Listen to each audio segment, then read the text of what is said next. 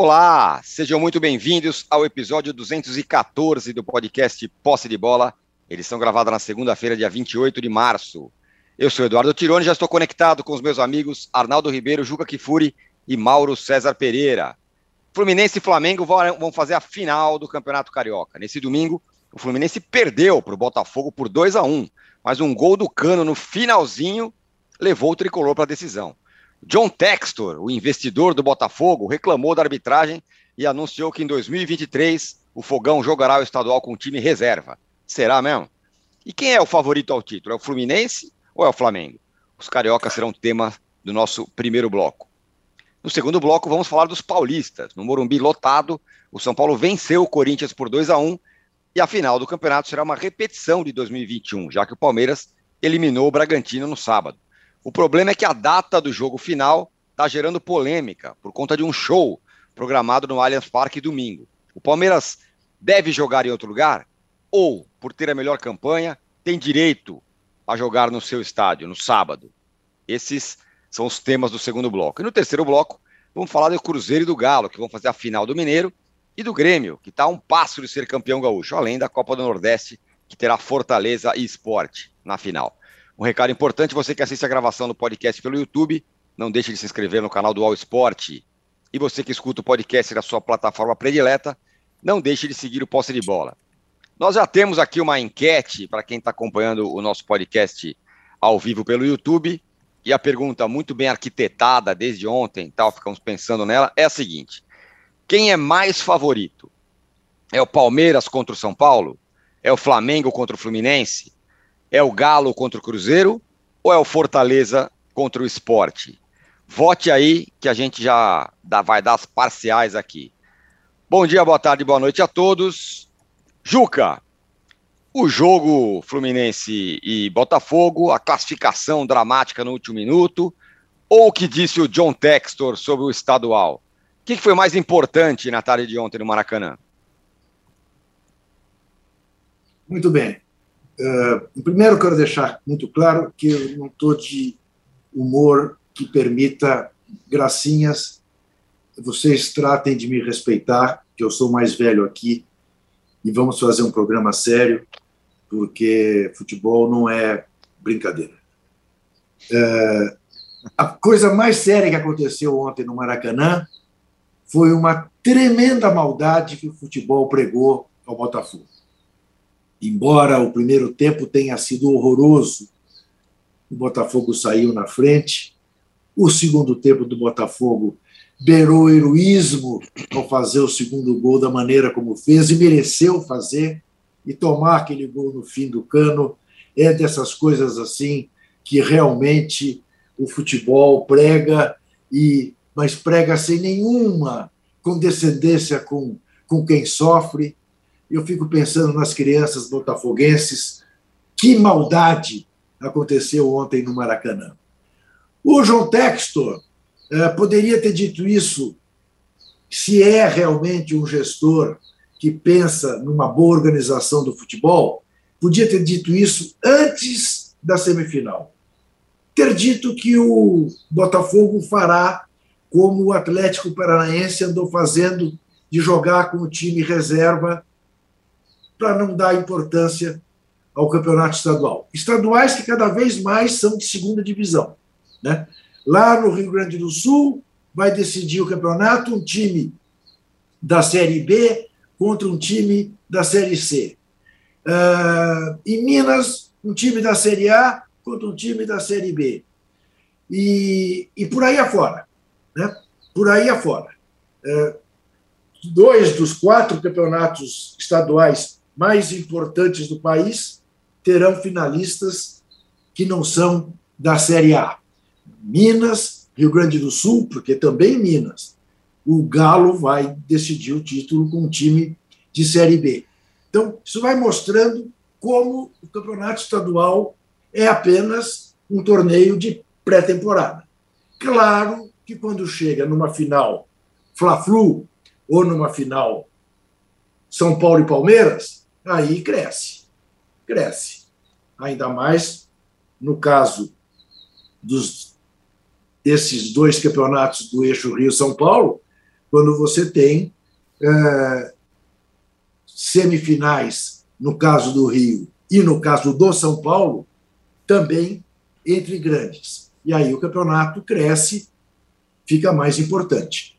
Agora, o João Textor já incorporou o sentimento do botafoguense, né? que é o sentimento de estar sempre se queixando. Porque ele não foi, evidentemente, a arbitragem que derrotou o Botafogo, ou que eliminou o Botafogo ontem mesmo com a vitória. Né? Foi, foram os acasos do futebol. Né?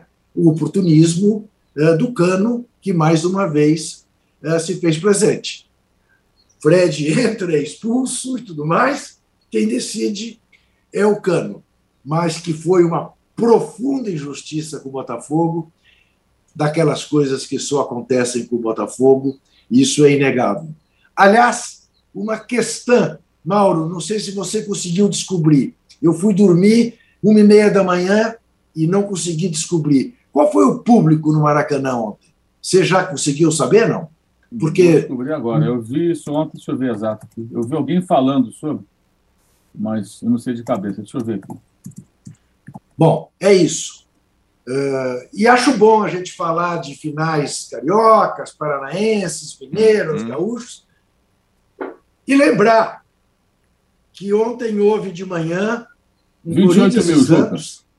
28 mil. 28 mil, 538 presentes. Tá. 934 mil reais de renda. Ninguém acreditava, nem torcedores tricolores, nem alvinegros estavam acreditando muito nos seus respectivos times. Né? Foi o público mais baixo de todos. Mas, enfim, Corinthians ontem ganhou do Santos de 2 a 1 Campeonato Brasileiro Feminino, onde ele permanece invicto, com gol de Milena aos 45 do segundo tempo na Vila Belmiro. Tá? Queria deixar esse é. registro.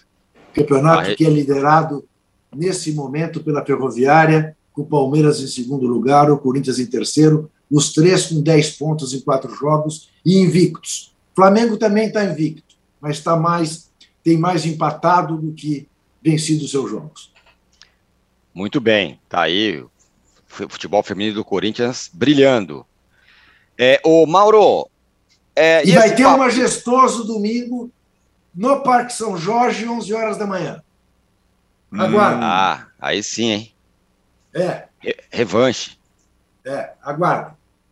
Ô, Mauro, duas coisas. Primeiro, esse papo do John Textor aí e tal. Como disse o, o Ju, que ele já incorporou o modo cartola brasileiro. Mal chegou. E segundo, o Fluminense jogando essa bola que tá jogando. Ah. Vai ser páreo para o Flamengo, porque, meu Deus do céu, que dois jogos tenebrosos do Fluminense. É, a questão do, do John Textor, assim, eu lamento, porque assim, eu tenho uma expectativa, pode ser até ingenuidade da minha parte, mas eu tenho expectativa de que pessoas que entram no futebol, nesse futebol de clube empresa, né, SAF, Sociedade Anônima do Futebol, é, pensando numa gestão profissional, que eles não têm uma postura dos velhos cartolas, aquelas bravatas, não façam mais, vou entrar no campo. Não chegou a tanto, mas é uma bobagem. Por que, que é uma bobagem? Claro que o Botafogo ontem teve motivo de ficar indignado com a arbitragem, porque o que aconteceu no lance final da partida foi algo objeto. Né? Uma falta no campo de ataque do Botafogo, uma última oportunidade de tentar uma jogada de abafa ali, uma cobrança direta, o que fosse, mas tentar o gol da classificação. O Fred foi expulso, né, por segundo cartão amarelo pela falta que cometeu. Aí o Fred não sai do campo, não quer sair do campo, o árbitro acaba o jogo. Quer dizer, olha, eu não consigo tirar o Fred do campo, eu vou acabar o jogo, é isso? Ridículo. Ou seja, ele tirou do Botafogo. É claro que, pela letra fria da lei, da regra do futebol, você só prorroga o tempo de jogo para a cobrança de um pênalti. Né? Se tiver um pênalti, não importa. Acabou, eu prometi cinco minutos de acréscimo. Já passaram cinco minutos, mas houve um pênalti. Eu tenho que deixar bater, não posso interromper. Parecia a Copa de 78, o famoso galês Clive Thomas, que encerrou o, o, o jogo entre Brasil e Suécia com a bola viajando para a cabeça do Zico, que faria o gol. O gol não valeu né? porque ele encerrou, não antes da cobrança do escanteio, mas quando, quando ele foi cobrado, ele estava no trajeto. Quer dizer, aquilo foi de uma criatividade incrível. Ontem, ele nem deixou bater. Né? Quer dizer, foi parecido porque foi bizarro. Ele, então, acabasse o jogo antes da, da, da, jogada se desenvolver e o Fred cometer a falta. Então, acho que ali o Botafogo teve motivo de ficar com raiva, eventualmente um lance ou outro, mas foi muito mais, de fato, um castigo do futebol Porque, vamos falar português claro, qual a chance do Botafogo fazer aquele gol de falta ali? É pequena. Né? Quantas faltas assim acontecem durante o jogo não dão em nada? A maioria não dá em nada. Então, até estatisticamente, não foi um pênalti, não foi uma situação clara de gol, foi uma possibilidade de um novo ataque. Mas eu entendo a indignação dos torcedores, do pessoal do Botafogo, porque foi uma bizarrice. É, é mais pela sacanagem né, do que outra coisa. Mas aí, quando o empresário que compra o futebol do clube age que nem os velhos cartolas, ano que vem joga o time B, isso é uma bravata, gente. Ele não está ajudando. Eu lamento, lamento mesmo. Por quê? Vamos pensar aqui. Se o Botafogo tivesse na Libertadores esse ano, ele ia jogar o quê até, o, até o, a primeira semana de abril? Qual o campeonato que tem para jogar? Nenhum. Nenhum. Até o Atlético Paranaense colocou o time principal em alguns momentos em ação. Por quê? Porque só tem estadual. Então, até para dar ritmo de jogo, você vai precisar de algum jogo. E os jogos que se oferecem nesse calendário ruim do futebol brasileiro são os estaduais. Então, se você quiser realmente sair do estadual, botar o time B, você vai ter que analisar o contrato que o clube assinou com a federação, acordo com televisão, não é isso? Todo, todas as, as pontas têm que estar bem amarradas e definidas. Aí você fala, não, vou colocar o time B e vou jogar amistosos. Contra quem os amistosos? Será que são amistosos interessantes? Vou levar o time para expulsionar? Aí é um planejamento. Isso não se fala no Twitter com momentos após o final. Então parece jogar para arquibancada, porque o torcedor está com raiva e aí ele vai junto com aquilo ali. Ah, isso aí mesmo, não sei o quê. Gente, olha que o Miranda fez isso a vida inteira. Esse tipo de bravata, o respeito voltou. É uma bobagem, é uma bobagem. Então, eu lamento. Eu acho que o Botafogo ontem foi super bem, o time se superou. Os jogadores do Botafogo tentam mostrar futebol para justamente o Luiz Castro, que estava vendo o jogo, né, o novo técnico, possa ver quem é que pode sobreviver em meio a tantas contratações que já aconteceram e acontecerão, pelo, feitas pelo John Textor, de sua grana. Né? Então, foi legal ver o time do Botafogo lutando bastante, porque Todos ali lutam pela sobrevivência, querem ficar no time, querem roer um osso, querem comer o filé. Se não for filé, é uma alcatra, né? Como diria o outro, bem limpinha, é, é, que vai se oferecer nesse momento. Então, os caras estavam ali jogando realmente uma partida para eles, atletas, decisiva, mais, mais decisiva talvez para eles do que para o Botafogo, que entrou em campo numa situação muito difícil. Né? Então, isso eu acho ruim, acho ruim, e acho uma pena que alguns botafoguenses não entendam isso. Quer dizer, não é isso que vai fazer bem do Botafogo, tá? esse tipo de coisa. E tomara que o John Textor é, é, bem para o Botafogo, independentemente de, desse tipo de reação em rede social. Outro dia já foi para Londrina, e depois se desculpou, né? Ah, não foi bem isso, tudo bem, enfim, deixa para lá. O Fluminense, o Fluminense não jogava bem, né, Tirone? É, é, mesmo naquela série invicta. Falei isso várias vezes aqui, mais resultado que desempenho, porque os jogos do estadual, quase todos eles muito fracos, adversários risíveis. O jogo do Flamengo, que foi uma vitória mais impactante, o Fluminense jogou mal. Ganhou num lance totalmente circunstancial, o Flamengo também não fez um grande jogo, o Flamengo não atacou o Flamengo. Aí o Arias mandou aquela bola de cabeça para a área, o Hugo aceitou, ganhou 2 a 0 Mas não jogou um bom futebol. E mesmo na Libertadores, contra o Bilionários, teve momentos que foi dominado por um time com nove homens, teve dificuldades em São Januário até abrir o placar. Contra o Olímpia, foi um primeiro tempo difícil, aí o Luiz Henrique tirou com ele da cartola, fez o segundo gol, encaminhou uma vitória de 3 a 1 mas aí foi aquele desastre do jogo de volta. O Fluminense ainda está na ressaca daquela eliminação. Por quê? Porque não tinha esse futebol todo, né? isso é muito claro, e agora está escancarado, e foi uma eliminação que custa caro. Agora, ontem o que se viu também foi um time muito mal treinado, independentemente de aspectos emocionais, da, da, das sequelas da eliminação, um time muito desorganizado, uma bagunça. E o Botafogo foi superior, como já tinha sido superior em boa parte do jogo de ida. Para mim, ontem até foi mais claro. O Fluminense chegou a ficar contra as cordas em alguns momentos do segundo tempo. O Botafogo tendo oportunidades, dominando o jogo e sendo mais perigoso, e o Fluminense sem conseguir fazer nada. Empatou um erro do, da defesa do Botafogo também, né? Aquela bola ali. Ali o jogo já tinha, tem, que, tem que acabar. Não, não, pode nem permitir aquele tipo de cruzamento. Aquele cruzamento, a bola tem que ser, é, tem que ser da defesa. Quando permite que a bola seja feito um gol do rebote baixo da trave, houve um erro também ali dos jogadores do Botafogo e o Cano acabou fazendo o gol da classificação. Contra o Flamengo, o Fluminense vai, não vai ser esse Fluminense. Né? Aí, é, aí, aí é aquela coisa. Contra o Flamengo, essa é realidade muito clara há muito tempo, desde que o Flamengo passou a ser o, o time com mais grana e mais time no Rio de Janeiro. Os três, Vasco, Fluminense e Botafogo. O Flamengo fazem outro jogo. É outro jogo. O Fluminense olha para o lado de lá do campo, vê o Vasco ou o Botafogo, é, um, é uma maneira de encarar. Vê o Flamengo, é outro. É completamente diferente. E vai ser diferente. O time não vai jogar tão mal, mas isso pode não ser o bastante. Porque não é só vontade que define o jogo de futebol, né? Tem que ter organização, você tem que ter um mínimo padrão de jogo, você tem que ter uma estratégia né, que funcione. E ontem foi deplorável a atuação do Fluminense. O Botafogo merecia mais a classificação, não se classificou por conta do regulamento da melhor campanha do Fluminense por um lance fortuito no final do jogo, porque o Botafogo merecia mais a vaga. Agora, analisando friamente, não foi tão ruim para o Botafogo. tirando a possibilidade, que seria menor, né, de ganhar do Flamengo na final, o Flamengo seria o favorito do Botafogo, e é contra o Fluminense, na minha opinião, o, o, o Botafogo é, é, não teria tempo de nada. E o técnico agora vai ter duas semanas até jogar contra o Corinthians na primeira rodada do Brasileiro. Isso pode ser muito importante, né? porque é um trabalho que está começando com atraso.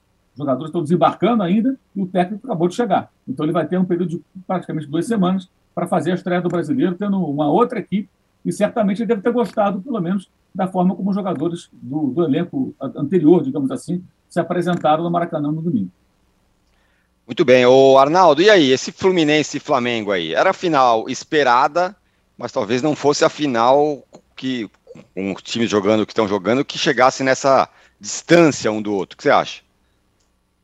Ah, não sei, eu acho que até na verdade, assim, não que estão jogando, mas é, o que não estão jogando, os dois não estão jogando.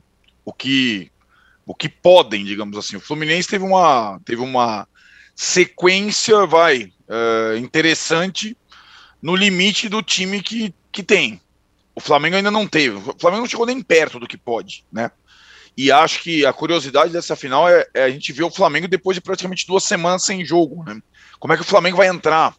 É, é qual, a, qual o nível do Flamengo depois de um período de treinamento quase luxuoso nessa temporada do futebol brasileiro? Que, o Mauro acabou de dizer que o Botafogo agora eliminado vai ter uma ou duas semanas para se ajeitar. O Flamengo teve com a competição em andamento. E mais, né? É, não foi tão prejudicado pela data FIFA. Só o Arrascaeta foi de, de, significativo, foi convocado, fez o gol da classificação do Uruguai e agora é, se, não vai ser o, exigido nas eliminatórias como foi outras vezes, né? Então, o, o, a tendência é que o Flamengo volte bem. É, não na ponta dos pés, mas que tem aproveitado bem. Da última vez que ficou um período sem jogar, decepcionou contra o Vasco. Se esperava mais. Vamos ver agora como é que vem o Flamengo. E o Fluminense jogou as duas partidas lambendo as feridas da eliminação da Libertadores. Conseguiu a classificação, mas o Mauro explicou bem, o Juca também jogando mal as duas partidas. É verdade que talvez sem ser o principal jogador hoje. E aí não é o Fred, não é o Ganso, não é, é o Luiz Henrique, né? Não é o Felipe Melo, que também não jogou, é o Luiz Henrique, né? Então talvez com o Luiz Henrique, com o Nino, com o Felipe Melo, o Fluminense ganhe algum, alguma substância para tentar equilibrar os jogos, né? Na... E acho que tem de saboroso nessa história toda a escrita recente, que com técnicos diferentes, times diferentes, jogadores diferentes, o Fluminense vem se dando bem com o Flamengo, a não ser nas finais dos estaduais, que são dois jogos e tal, e normalmente o time mais forte acaba prevalecendo. É, é, é curioso, porque a gente vai falar depois da final paulista, da final mineira tal.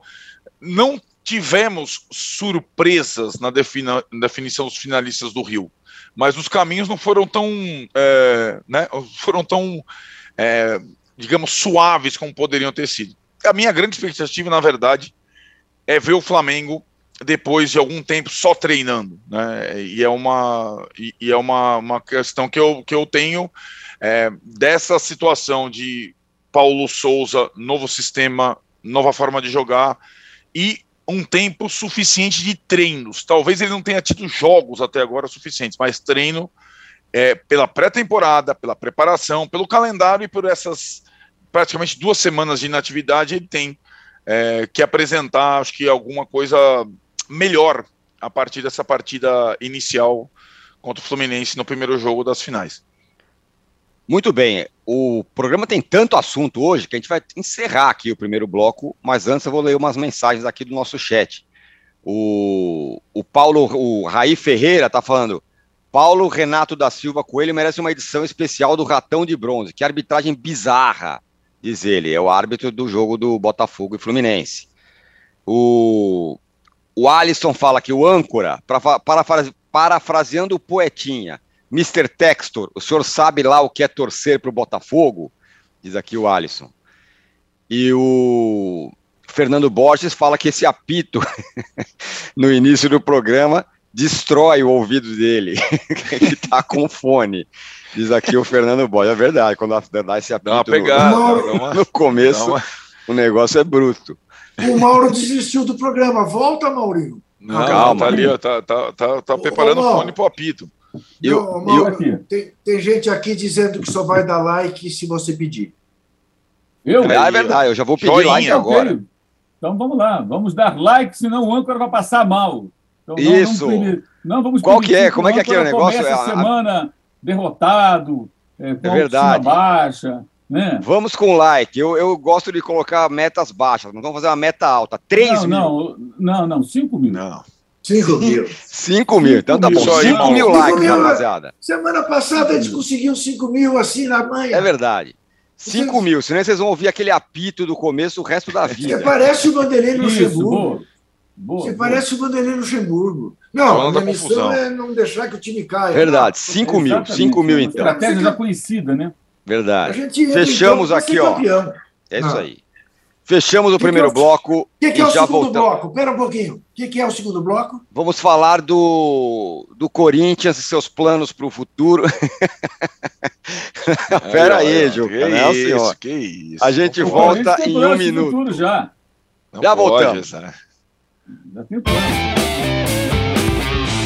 Tá bombando, a gente conta. E o que tá bombando é o quê? Fofoca de família. Segunda-feira é dia de pegar a pipoca e cair na fofoca com o Ju Nogueira e os colunistas de Splash. Que a Maria Fifi que está em mim, saúda a Maria Fifi que mora em você. Ninguém tá jogando, tá todo mundo cancelado. Eu pago a internet pra isso. Na terça, Débora Miranda, Aline Ramos, Cristina Padiglione e Marcele Carvalho comandam o podcast que fala sobre novelas, realities, programas de auditório e Splash VTV. Bora pro nosso papo de TV. Na quarta, o Splash Show volta com Chico Barney, Aline Ramos e Leandro Carneiro, a melhor mesa redonda sobre reality show. As artimanhas, as picuinhas do entretenimento nacional. A gente não quer gente então, muito sensata, muito boazinha por lá. Ai, Chico Barney! Às quintas e sextas, eu, Zeca Camargo, assumo o comando do Splash Show, com as novidades do cinema, da TV e da música. Tipo, que era quanta coisa do Splash Show de hoje? Splash Show e Splash VTV, de segunda a sexta, uma da tarde tarde no canal de Splash.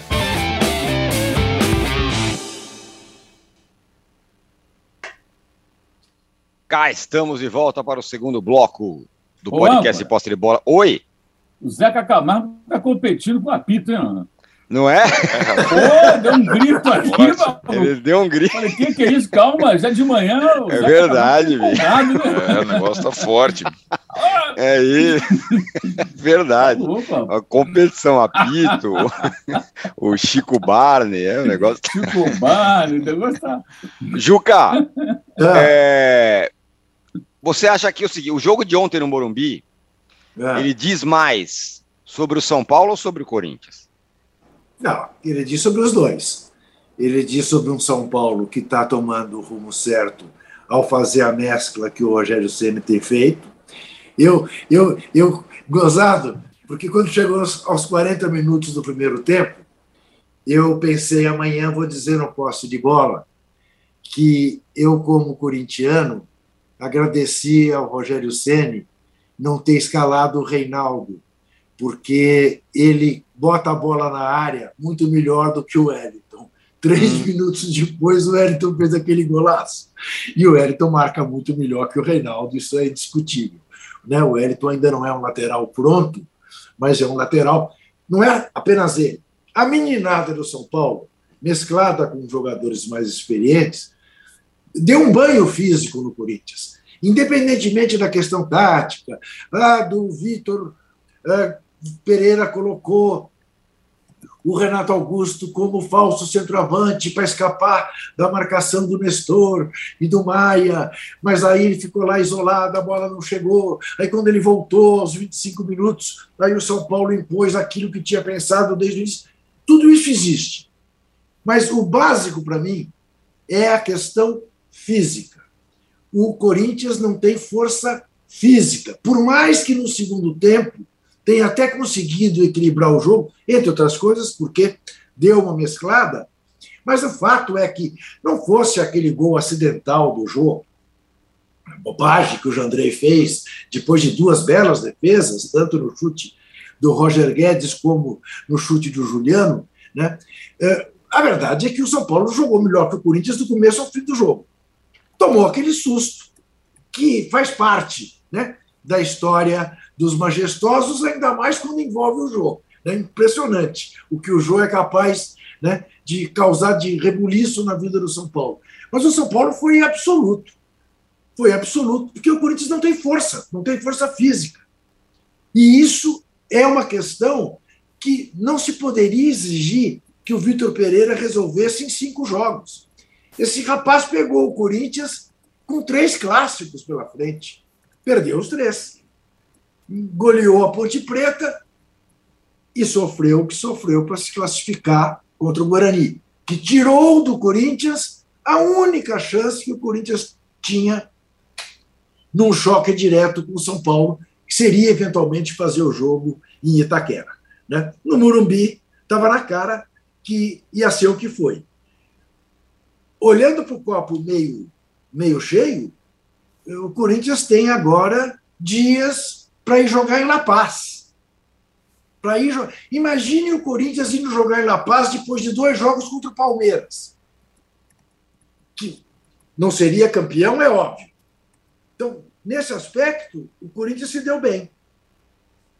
Vai jogar contra o Always Ready. Eu, aliás, gostaria de saber de vocês três, que são estudiosos do futebol, como é que se chama o torcedor do Always Ready? É um Always Redense? É um, um sempre prontense? Como é que se chama? É o sempre prontense. Né? Como é que um time pode chamar Always Ready?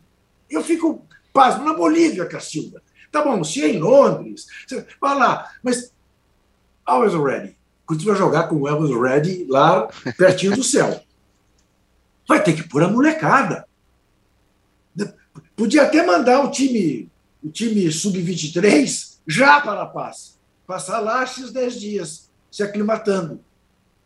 Né? Se quer voltar de lá com três pontos. Eu vou dizer uma coisa com toda franqueza. Eu acho menos difícil para o Corinthians empatar na Bomboneira do que empatar em La Paz. Menos difícil.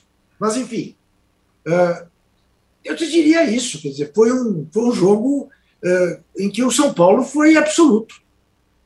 Podia ter vencido por mais até. 2 a 1 um ficou barato para o Corinthians porque achou um gol, como poderia ter achado o gol com o Roger Guedes. Foi o chute que o Corinthians deu durante todo o primeiro tempo. Diga-se de passagem, num jogo, para quem não é nem São Paulino nem corintiano, monótono. Para quem é São Paulino e corintiano, é claro que não dava sono por causa da tensão, dessa, de uma decisão. Então, agora, como jogo de futebol, não foi um bom jogo de futebol. Mais uma vez. O Arnaldo. Vamos ver, vamos ver o que será, o que será quarta-feira. Estou muito curioso para ver se agora né, o Abel Ferreira, contrato renovado, a família vindo para o Brasil, se ele vai jogar contra o São Paulo, agredindo o São Paulo, como ele tem feito nos últimos jogos, embora o Palmeiras, com grande dificuldade de finalizar os jogos, como mostrou mais uma vez contra o Bragantino, num bom jogo de futebol. Muito bem. O Arnaldo, algumas semanas aqui você dizia que a evolução do São Paulo do Ceni era passos de tartaruga e que isso era preocupante.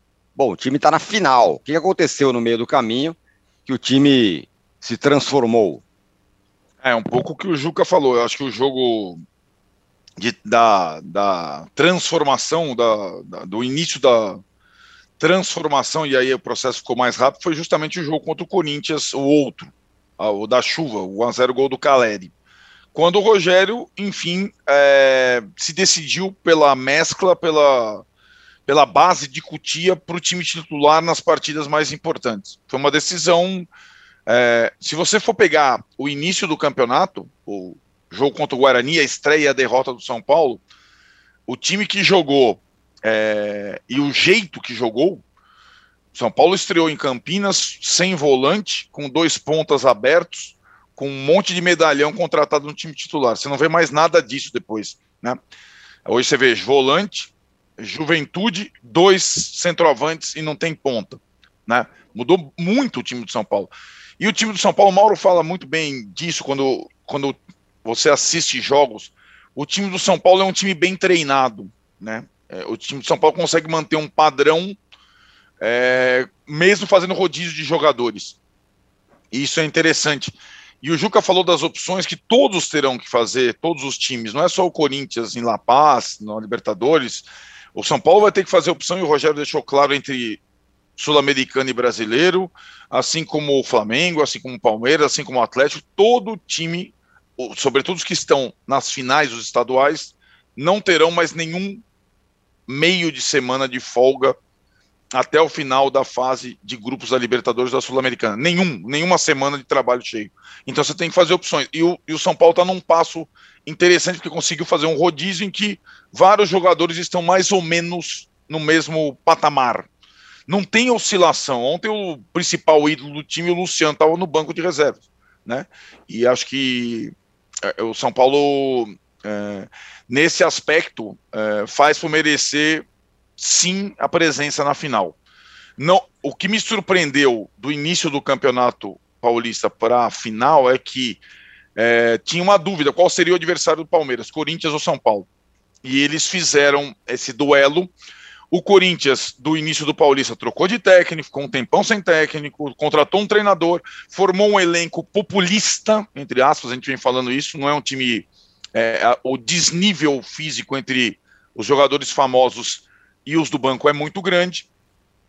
E acho que para o Vitor Pereira ter é, sucesso, ele vai ter que mudar sistema, mudar a escalação, mudar a forma do Corinthians jogar.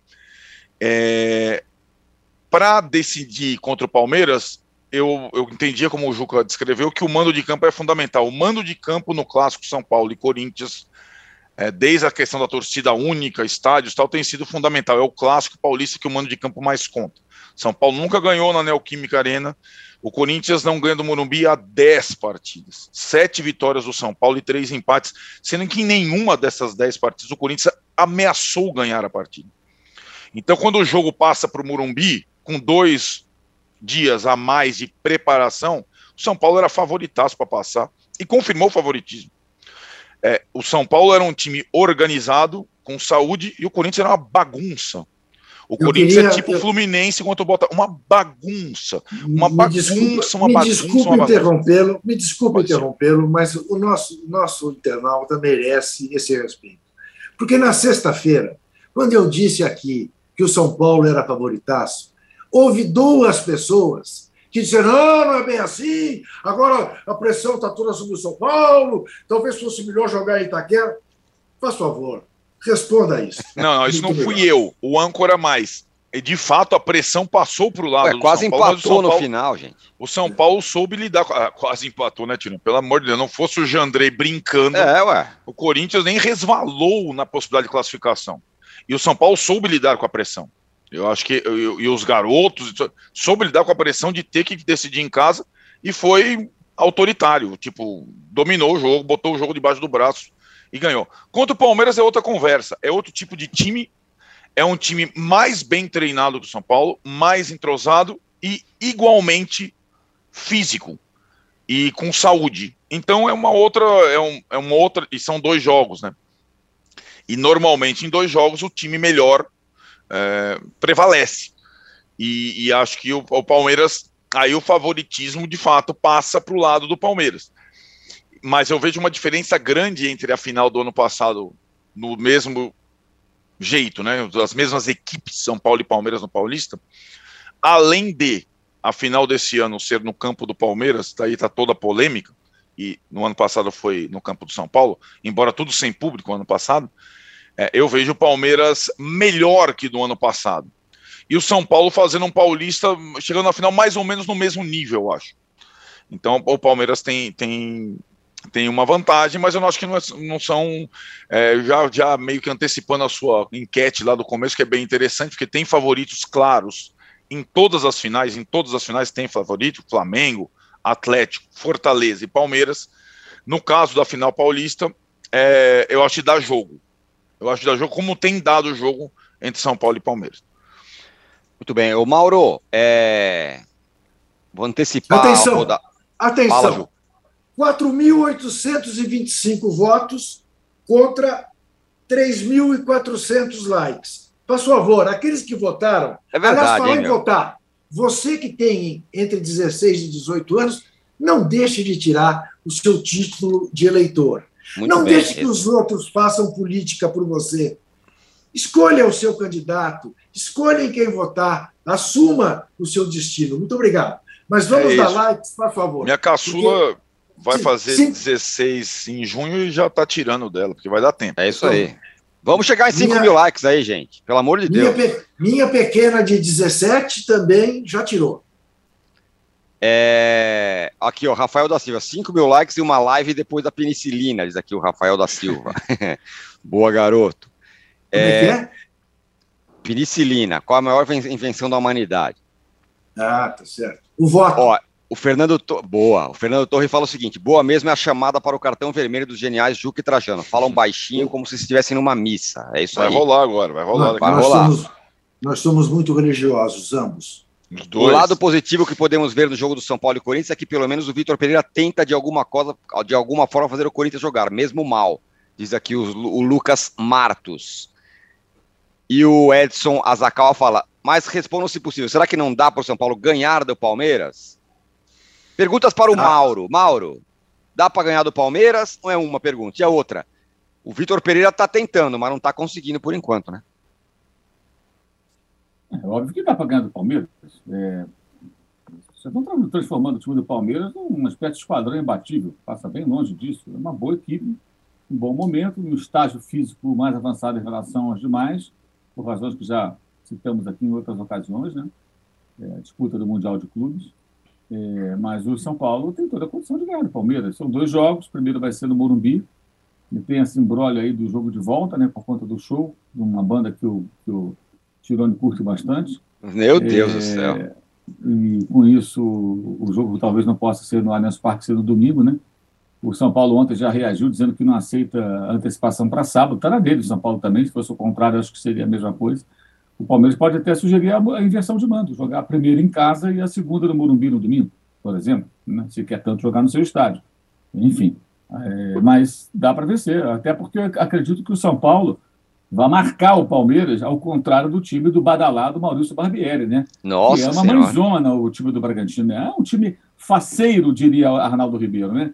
Faceiro demais. Aquele não machuca, é, não machuca. Não, o segundo gol do Palmeiras no sábado é um belíssimo gol e mostra, inclusive, assim, a qualidade dos atletas. Né? Tem gente que fala ah, o elenco do Palmeiras não é tão bom, os jogadores não são tão bons. Quem não são tão bons? A jogada é ótima, super bem tramada. Agora, é muito fácil de construir a jogada com um time que não morde, que não marca, que não, não reduz o espaço, que sabe. E também não machuca, porque no ataque cria muito pouco. Sem o Arthur, então. Aliás, é engraçado, né? o, o, o Barbieri está se transformando no técnico mais superestimado do futebol brasileiro. Três eliminações para Palmeiras, né? Copa do Brasil e dois paulistas, uma para o Fluminense na Copa do Brasil, uma derrota na atuação ridícula contra o Atlético do Roberto Valentim na final da, da Sul-Americana, mas está sempre tudo bem. Claro, não tem torcida, ninguém picha o muro, ninguém reclama, né? Mas a gente está na hora de olhar para o Red Bull Bragantino também como um time que tem investimentos e tem que começar a apresentar mais, né? Tem um trabalho já de muito tempo, né? Não está no início do trabalho, mas compete muito pouco, ao contrário do São Paulo. O São Paulo, se você pegar o recorte só da comemoração do gol do Wellington, o gol que abriu o placar, você vê ali uma diferença de comportamento muito clara daquele São Paulo que às vezes pegava emprestado o modo banana daquele Flamengo até 2018, que é um time que perde, não, liga. Ah, tá tudo bem, derrota pertence a futebol. Tal. Agora não, o São Paulo tem outro comportamento. E imagino que tanto o Ceni quanto o Abel já estejam tramando algo para surpreender. No jogo do Morumbi, que o Palmeiras venceu por 1 a 0 o jogo se definiu com o gol do Palmeiras nos minutos iniciais, 10, 15 minutos de forte pressão, o gol foi aos 10, né? De forte pressão do Palmeiras no campo de ataque. E, e funcionou, deu certo. Depois o Palmeiras recuou barbaramente, tomou ali uma pressãozinha do São Paulo, poderia ter tomado o gol de empate. É, imagino que algo de diferente os técnicos tentem tramar, não só com relação a esse comportamento inicial, para esse jogo de quarta-feira, que é o jogo do comando do São Paulo. Ou seja, é, o São Paulo, em teste, tem que fazer um resultado em casa no primeiro jogo, para poder ter um certo conforto no jogo de volta e tirar o Palmeiras da zona de conforto. Aliás, no sábado, de novo, Palmeiras em vantagem, voltou a marcar Desde o primeiro campo, minuto, né? chamar o adversário, né? E, e ficou ali esperando para jogar na velocidade do Rony, depois o Wesley, como sempre faz. Isso aí não, isso não muda. Muda o quê? Uma construção, outra jogada, muda uma postura como essa que eu citei, de pressionar no campo do adversário num determinado momento da partida, pode ser no início, pode ser em outro, outro trecho do jogo, mas o conceito não muda tanto. Me defendo bem, não tomo muitos gols é, é, e quero jogar em velocidade. É, se, se, eu estou em vantagem, eu não vou marcar lá em busca do segundo gol. Raramente isso vai acontecer. Eu vou te esperar no meu campo para contra-atacar. Então o São Paulo precisa né, construir um resultado no primeiro jogo para tirar o Palmeiras dessa chamada zona de conforto, seja o jogo no Allianz Parque ou em algum outro local, seja no sábado, no domingo, é, ou, sei lá, vai que o, o, os caras resolvem fazer uma força-tarefa para que o palco do show do Maroon 5 possa Aí, ser ó. montado num período mais curto e os caras comecem a trabalhar após a partida. Imagina, o Palmeiras joga com o São Paulo no domingo, 4 horas, o jogo acaba às 6, lá para as 7, 8, a galera começa a trabalhar né, na, na montagem do palco. Os equipamentos e tudo mais na montagem do palco. Eu acredito que até o Tirone iria dar uma mãozinha. ajudar, dar uma força. Ajudar, ajudar a banda. Para impedir, né, para não ter risco de não ter show, porque o Tirone é, gosta é. do show. Né? Gosta, gosta da, banda. banda. Não gosto mesmo, banda mala. Ele chegou a ofender a banda. Ele ofende a banda. Ofendeu a banda. Foram até do Rock in Rio já, o Tirone. Eu tenho uma outra que, sugestão. Que não é credencial de nada, né? Vamos combinar. Eu tenho uma Fala, outra sugestão. Uma outra sugestão para resolver esse imbróglio, que mostra bem, aliás, a dificuldade de se fazer uma liga de clubes no Brasil, né? Porque ninguém ajuda ninguém. Né? Não. É, verdade que no Rio tomou-se uma decisão sensata de antecipar para o sábado, para o Flamengo ter mais folga para jogar Libertadores. Né? A, a, a federação decidiu e dane-se quem quiser reclamar. Mas eu tenho, eu tenho outras três alternativas para esse para essa data. Primeira alternativa: a federação avisa o São Paulo que o segundo jogo também será no Murumbi, com torcida única do Palmeiras, porque as autoridades assim determinam o presidente do São Paulo, que já negou o Murumbi para a final da Copinha, não vai querer que o Murumbi seja palco de jogo de torcida única com a torcida do Palmeiras. Então, a segunda alternativa é fazer o um jogo em Itaquera. Corinthians cede seu estádio para a torcida única do Palmeiras. É evidente que o Corinthians vai achar um motivo, vai esburacar o campo, vai fazer alguma Lembra coisa disso? como já se fez como já aconteceu no Murumbi anos atrás, para o Corinthians não jogar lá, o Corinthians não vai aceitar. Aí a federação diz: bom, diante disso, o jogo é sábado, na casa do Palmeiras, e não me encham a paciência. Pronto. Apesar, apesar, atenção que isso não é um detalhe, do patrocinador do campeonato ser concorrente da patrocinadora do Palmeiras. Tem isso. Né? Mas Sim eu, eu aposto que a final será sábado na Casa Verde. Queria, Arnaldo. Tem a, questão, tem a questão da televisão aí no meio também, né? Tem a questão da televisão no meio, é, exatamente. Porque o, o, jogo do Rio não teve muita opção, porque esse calendário do Rio só está assim apertado porque o Fluminense teve jogos da Libertadores. Isso, o Fluminense fez um jogo na segunda e um no domingo.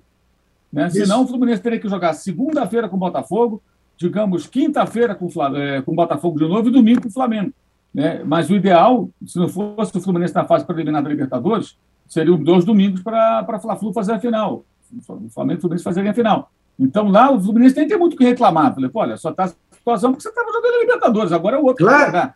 Agora, claro. no caso aqui de São Paulo, é um pouco diferente. Agora, eu acho também o seguinte: o Palmeiras, eu sempre digo isso, é o melhor disparado, o melhor acordo que algum clube já fez no universo para construir o estádio, porque fizeram o estádio para o Palmeiras. É. Né? O Palmeiras não botou um centavo ali por uma série de razões. É uma região da cidade X, Y, Z, muito valorizada, com muito transporte público, tem dois shopping centers de cada lado, possibilita é, para shows, é perfeito, o estádio foi planejado para isso, ok. Não dá para ter tudo, né? Quer dizer, algum problema você vai é. ter. Então, o problema é esse. Eventualmente, o estádio vai ser utilizado para show. Então, o Palmeiras não pode só ter vantagens com o estádio. Ele vai ter um problema. E esse problema Sim. não é de São Paulo. Esse problema Sim. não é de São Paulo. O São Sim, Paulo tem um estádio mas... dele que ele construiu durante décadas lá, ficou lá fazendo estádio, agora dizem que é velho, que não serve mais, porque não é arena. Eu não gosto desse, desse discurso, mas enfim, aí é questão de cada um. Eu acho que aí o São Paulo não está errado, porque assim, peraí, o meu rival já tem uma série de benefícios, sorte dele, palmas. Parabéns, fizeram um ótimo negócio. Agora, eu não tenho nada a ver com o show. Se o show fosse no Morumbi, o São Paulo tem que se mudar. Vai ter show do Metallica no Morumbi. Né? Então, uhum. um São Paulo, Nós vamos, né, Mauro? Os dois. Então, assim, se é. São, Paulo, São Paulo vai ter que se virar também, vai, vai. ter que jogar em algum lugar. Pois é, mas, do estado, mas o, argumento, o argumento do, do presidente do São Paulo é falso. Porque não, o regulamento não determina que os jogos têm que ser quarta-feira e domingo. O regulamento diz é que a federação determina quais são não, os sim. dias. Né? Mas seria sim. no domingo a priori, nós sabemos disso. Sim, Se seria mudar, em tese, vai ser, só por, vai ser apenas para resolver um problema que não é de São Paulo. Quer dizer, é o problema do Palmeiras. Né? E, como você mesmo disse, né, Juca? Cada um pensa em si, então é, continua sendo assim, né? Aí eu queria perguntar para o Arnaldo. Arnaldo, qual a melhor solução para isso? Eu já dou a minha, cara. Joga sábado e tudo certo. Não vai ficar eu, para mim, se eu fosse São Paulo, eu, eu, me preocupava mais em eliminar alguns árbitros desses, desses jogos do que, do que exatamente jogar aqui, jogar ali na final. É, sei, né? É, eu, eu, assim, eu acho, eu também acho que é muito barulho por pouca coisa. É, essa briga de bastidor sempre tem. Se é, talvez o Rogério não fosse tão enfático na entrevista pós-jogo do é. Corinthians sobre intervalo tal, a diretoria do, do, São Paulo não fosse tão enfática dizendo que não aceita jogar no sábado, então o Rogério é, e aí, pressionou... Arnaldo, rapidinho, só para ajudar você aí, é, ilustrar um pouco mais. O Rogério, que é meio que um presidente de fato do São Paulo, né? Quando ele Exato. fala, tem peso, mas fala. E, e tem uma, digamos, uma obsessão por logística e intervalo de jogos maior que qualquer cartola.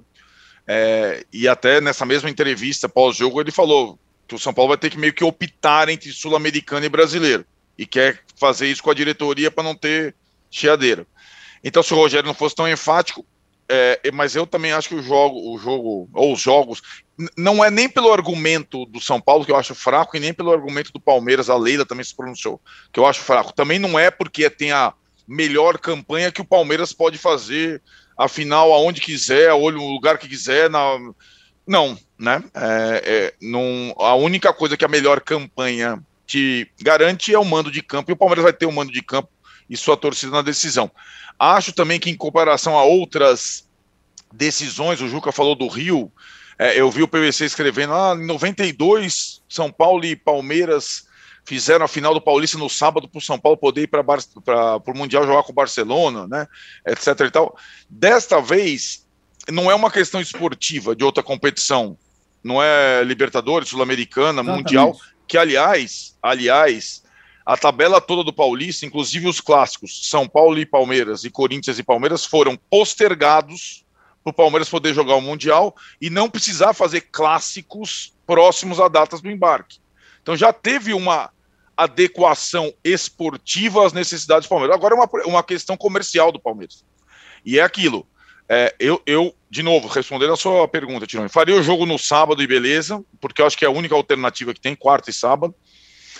Mas essa questão que o Mauro levantou em relação ao acordo do Palmeiras com o estádio é uma questão importante. Quando o Palmeiras perde a classificação daquela Libertadores para o Grêmio no Pacaembu, porque não podia jogar no Allianz por conta de show, teve a decisão, quase pegou fogo lá, quase eh, implodiu lá o Palmeiras e o acordo com a W Torre. E aí a decisão foi: vamos colocar grama sintética para não ter tanto problema assim se tivermos espetáculos e shows. O que não se contava na época, e o torcedor do Palmeiras se tranquilizou.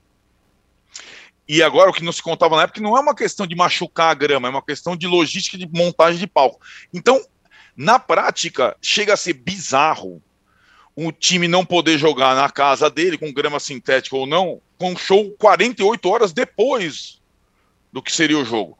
Então é uma e outra, o Palmeiras quando fechou o show do Maroon 5, a banda favorita do Tirone, sabia assim. que o final de semana final do campeonato estadual seria o próximo. E, e não revelou nada, e ficou na moita, moitinha, moitinha, moitinha. E agora tem um problema. Tem um problema para resolver. Né? E acho que a solução vai ser ajeitar o problema do Palmeiras, jogar no sábado mesmo. Mas esse problema do estádio parecer completamente resolvido não é um problema esportivo de calendário, é um problema comercial de dinheiro. Agora, né? você concorda é, comigo? Esse ponto toda é essa discussão, demais, toda essa discussão revela apenas como esse presidente do Corinthians é um bunda mole, porque o Corinthians jogou na quinta-feira para jogar contra o São Paulo Sim. no domingo. E, e, é. e sabe terça. uma coisa, Juca? Sabe, é. sabe quando que ele foi, foi frouxo?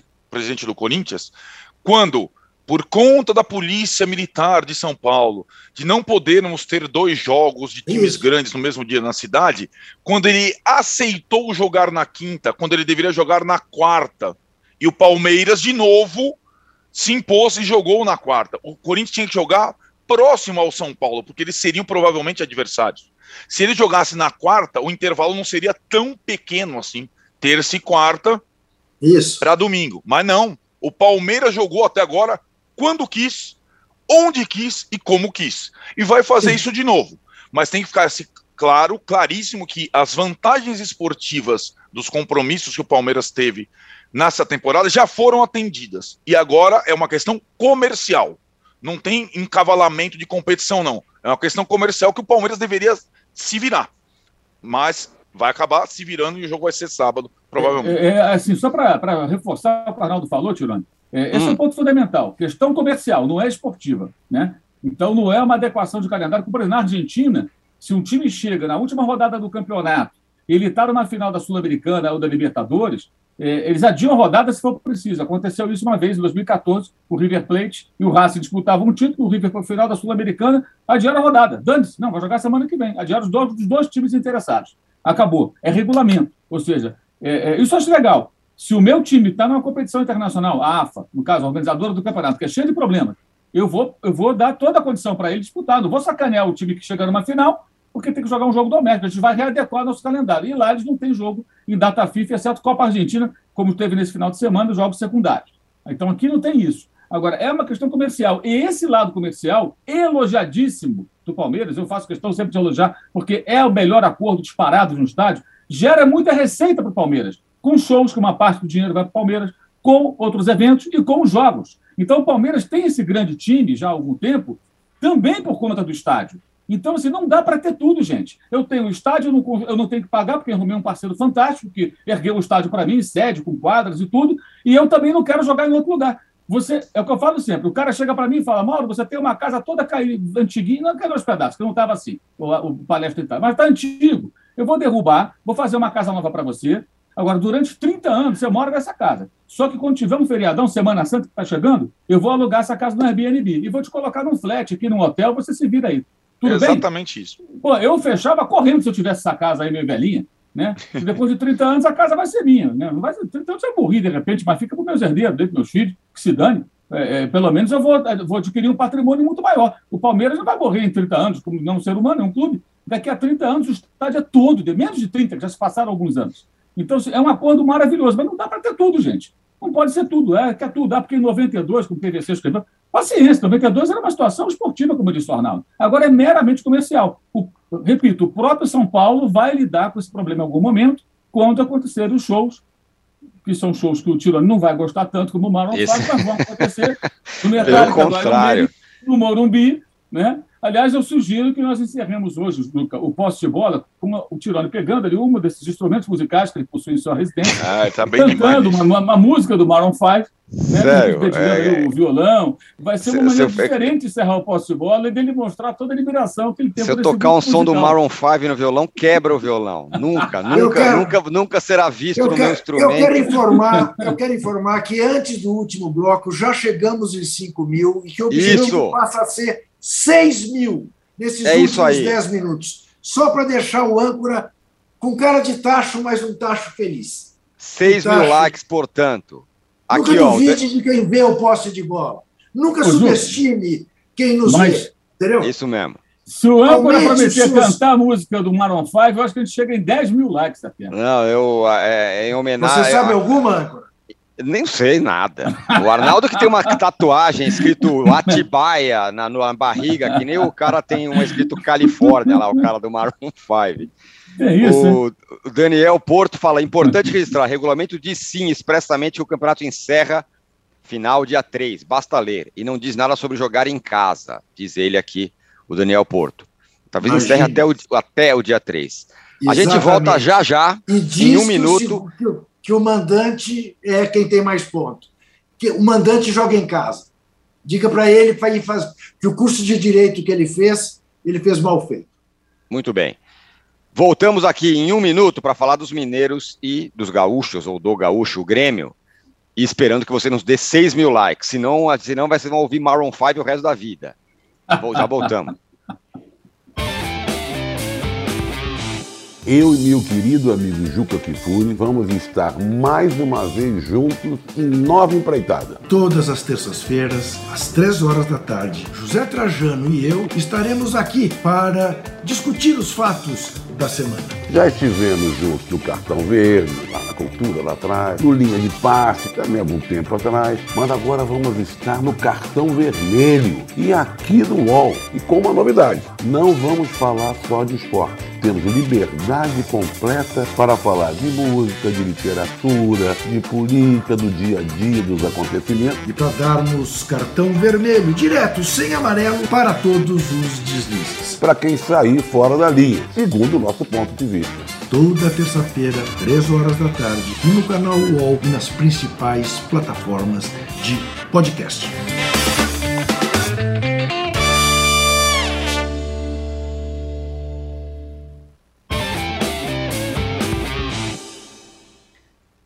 Estamos de volta para o terceiro bloco do podcast Posse de Bola, número 214. Estamos aqui aguardando, aguardando ansiosamente para a chegada dos 6 mil likes. 6 mil, já estamos a caminho. O Fernando Lima fala que só queria ver o Tirone gritando: É, quarta-feira! Que é o primeiro jogo da final do Paulista. Você me ensurdeceu tá que nem, isso tá que nem o, tá que nem o, o apito do começo. É Nossa, é igual.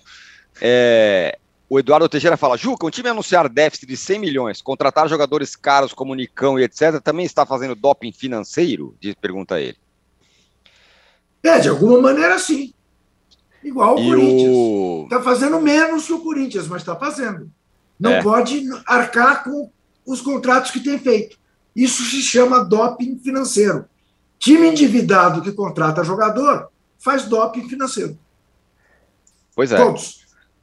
Bom, e, e, quem, e quem contratou sem poder por muito tempo foi o Cruzeiro, que agora chega à final contra o Galo no Campeonato Mineiro, Arnaldo. Essa distância Galo-Cruzeiro diminuiu? Tem muita gente falando que o Mohamed, no esquema estilo mineirinho, está fazendo o time jogar. Mas e é um jogo diminuiu. só, né? É um jogo só? É um jogo é. só. Sábado. É verdade. É, a questão é que é, a presença do Cruzeiro na final do Mineiro não era uma certeza, né? Pelo contrário a grande expectativa era uma nova final Atlético e América, né? Porque o América fez o, a temporada que fez, foi para Libertadores e tal, e nem no quadrangular chegar, no final chegou, mas conseguiu o seu grande objetivo, jogar a fase de grupos da Libertadores. O Cruzeiro no Mineiro foi bem, cara. O Cruzeiro, pelos. pelos meu, imagine o Cruzeiro que tinha uma comissão técnica e um time para disputar o campeonato, com vários jogadores contratados, inclusive o goleiro que está jogando no América hoje, o Jailson, e que depois com a questão da SAF, que ainda não foi sacramentada, tem uma grande disputa ainda aí por aí, ele reforma completamente o time, contrata uma comissão técnica nova que tem feito um bom trabalho e faz um campeonato inteiro bom, cara. Bom, e com boas partidas. Inclusive a partida contra o Atlético, foi boa partida do Cruzeiro. Então, assim, é, esportivamente surpreendeu o Cruzeiro. Mas a distância é muito grande, né, Tirone? Técnica. É muito grande. Sabe quando você faz aquele cara a cara lá, goleiro do Cruzeiro, goleiro do Atlético? Não, não dá nem para. Não dá. Simplesmente não dá.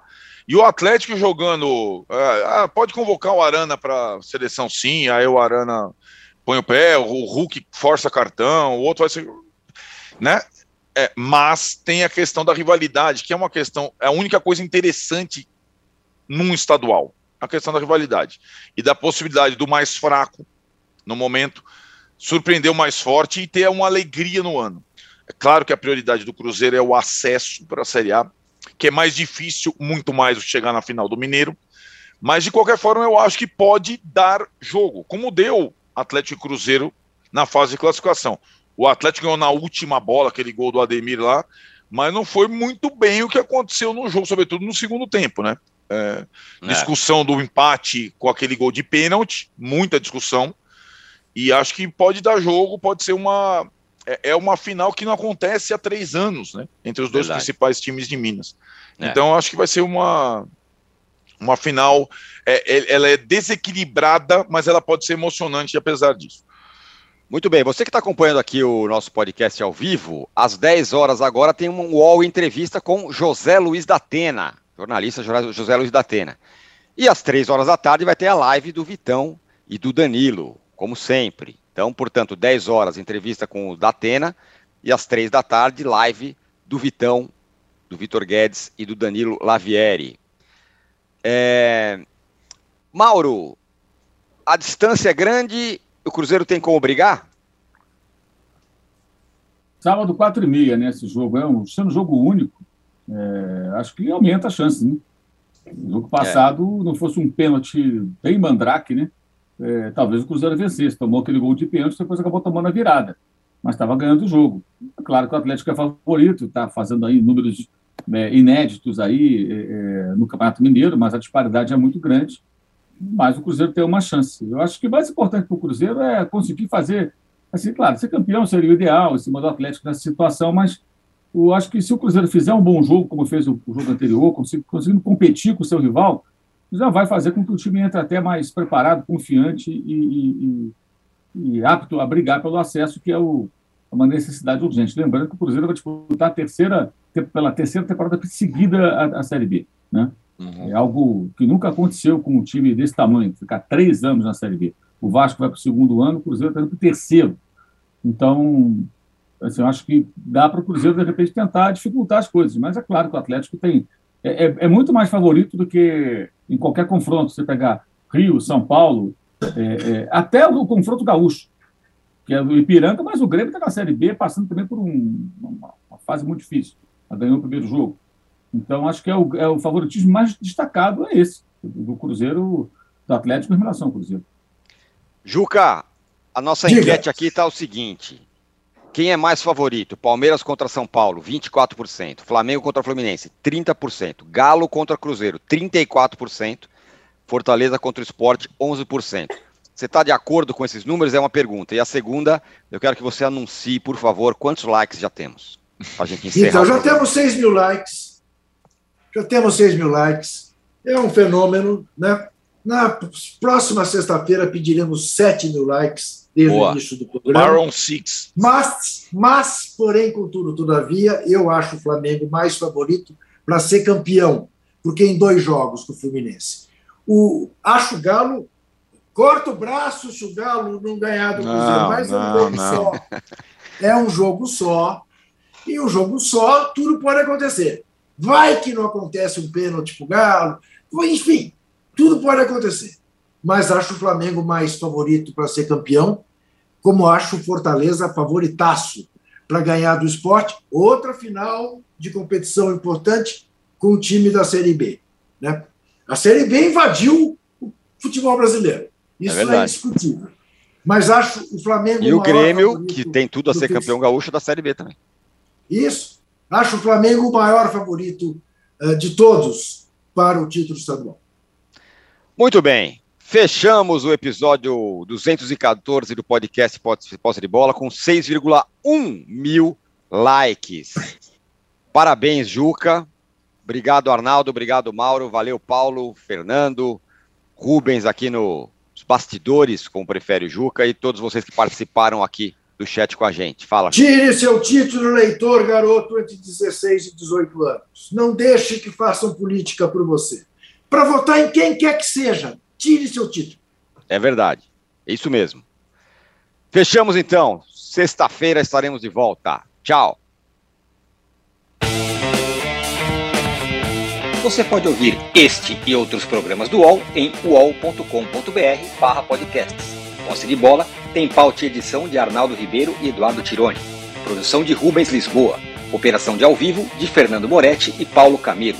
Coordenação de Fabrício Venâncio e Juliana Carpanês. Os gerentes de conteúdo são Antônio Morei e Vinícius Mesquita. E o diretor de conteúdo é Murilo Garavello. Qual?